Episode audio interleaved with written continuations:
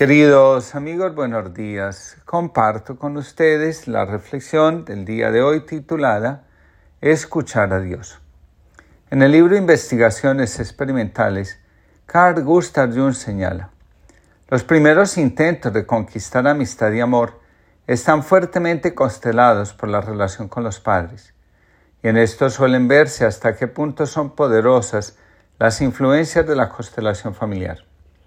No es infrecuente que, por ejemplo, un hombre sano cuya madre sufre histeria se case a su vez con una histérica, o que la hija de un bebedor elija como marido a otro bebedor. Cada paciente me aporta datos sobre esta cuestión de la determinación del destino por la influencia del medio familiar. En cada neurótico vemos cómo influye la constelación del medio infantil, no solo en el carácter de la neurosis, sino también en el destino de una vida, a menudo hasta en los más mínimos detalles.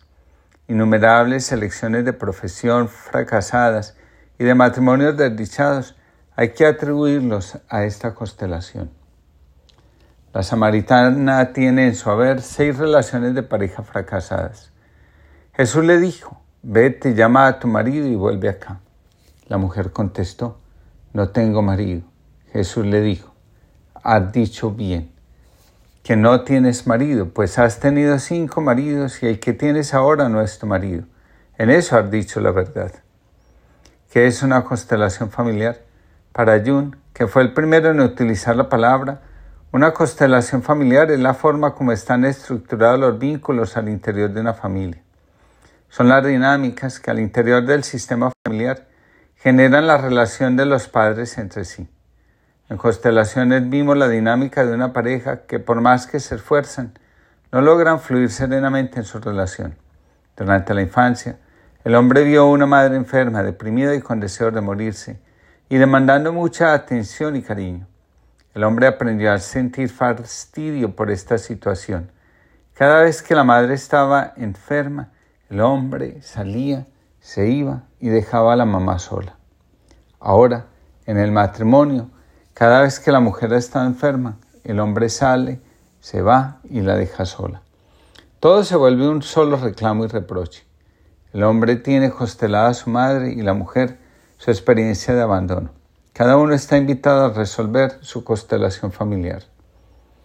Una mañana muy fría, dos jinetes cabalgaban por un camino campestre. Uno de ellos, que era ciego, dejó caer su látigo.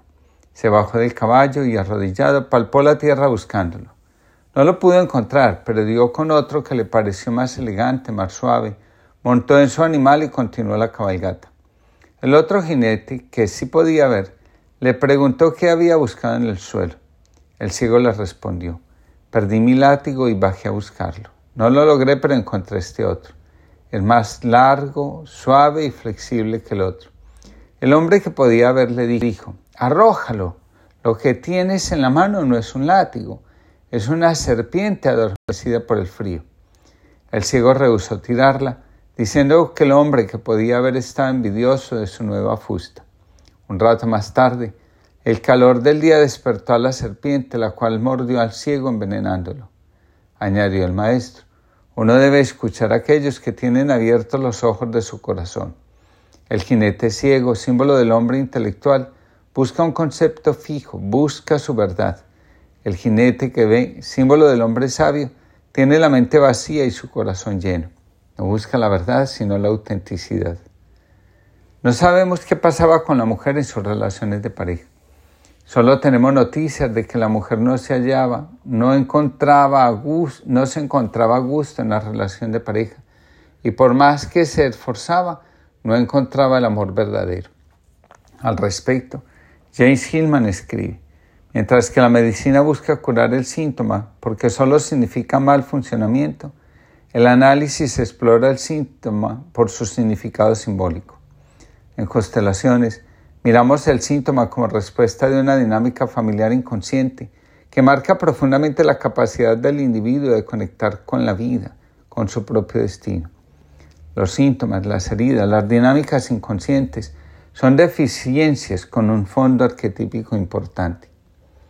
Jesús nos enseña, como lo haría un buen terapeuta, a relacionarnos con la herida, con la insatisfacción, con la dinámica inconsciente, encontrándole un significado simbólico. Para las constelaciones familiares, los individuos, frente a una dinámica, reaccionamos volviéndonos leales con ella, implicándonos, dejándonos arrastrar por la fuerza del amor ciego o convirtiéndola en una definición de nosotros mismos, es decir, en una identidad. Una vez que una dinámica entra a formar parte de nuestra conciencia, salir de ella requiere una disposición del corazón que no siempre estamos dispuestos a cultivar. En constelaciones, la relación de ayuda se convierte en un asunto de vida y muerte. Llamamos muerte a toda experiencia, relación o dinámica que impide a un individuo a sentir su destino y vivir conforme a él. Llamamos vida a la autenticidad, al derecho de ser nosotros mismos y vivir en consonancia con aquello que realmente somos. En constelaciones, pues, ayudamos al individuo a pasar de la muerte a la vida. La curación nunca es un subproducto de la conciencia. Muchos, frente a lo que paraliza su vida, les resta fuerza y ganas de vivir, los arrastra hacia el sinsentido, se quedan mirando el dolor.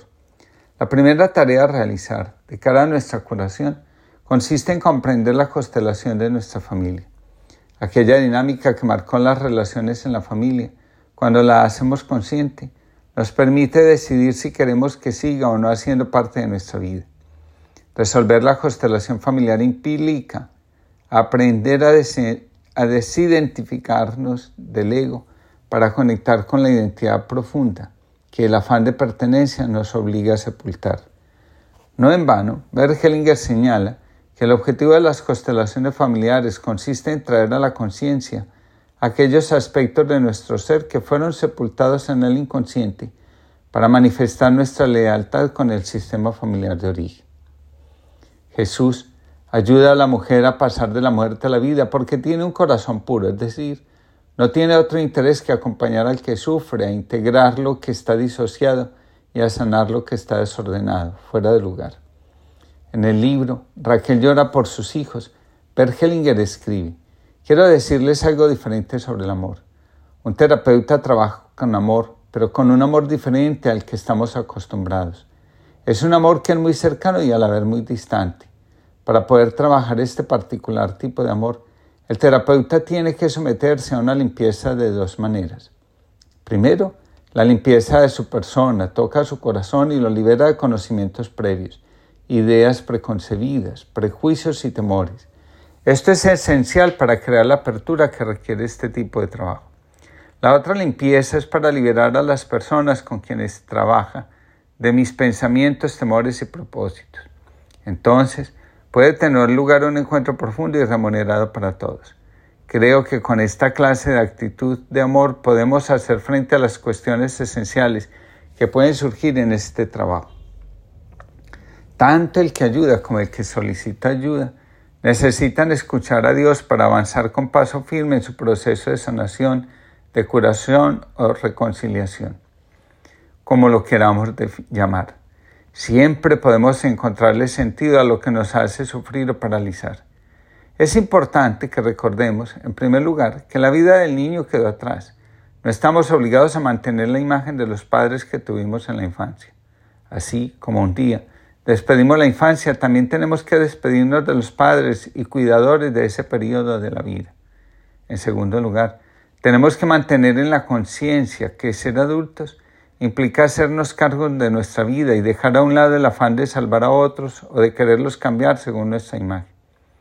El destino nos pertenece a nosotros y si queremos que así sea, estamos invitados a ponernos en paz con nuestro sistema familiar y con todo lo que se ha vivido en el pasado.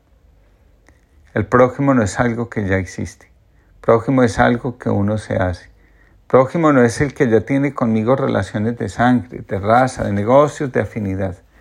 Prójimo me hago yo cuando ante un ser humano, incluso ante el extranjero o el enemigo, decido dar un paso que me acerque, me aproxime a él. Carlo María Martín, jesuita. Que tengamos todos una linda jornada y que sepamos escuchar la voz de Dios que nos invita a dar el paso de la muerte a la vida.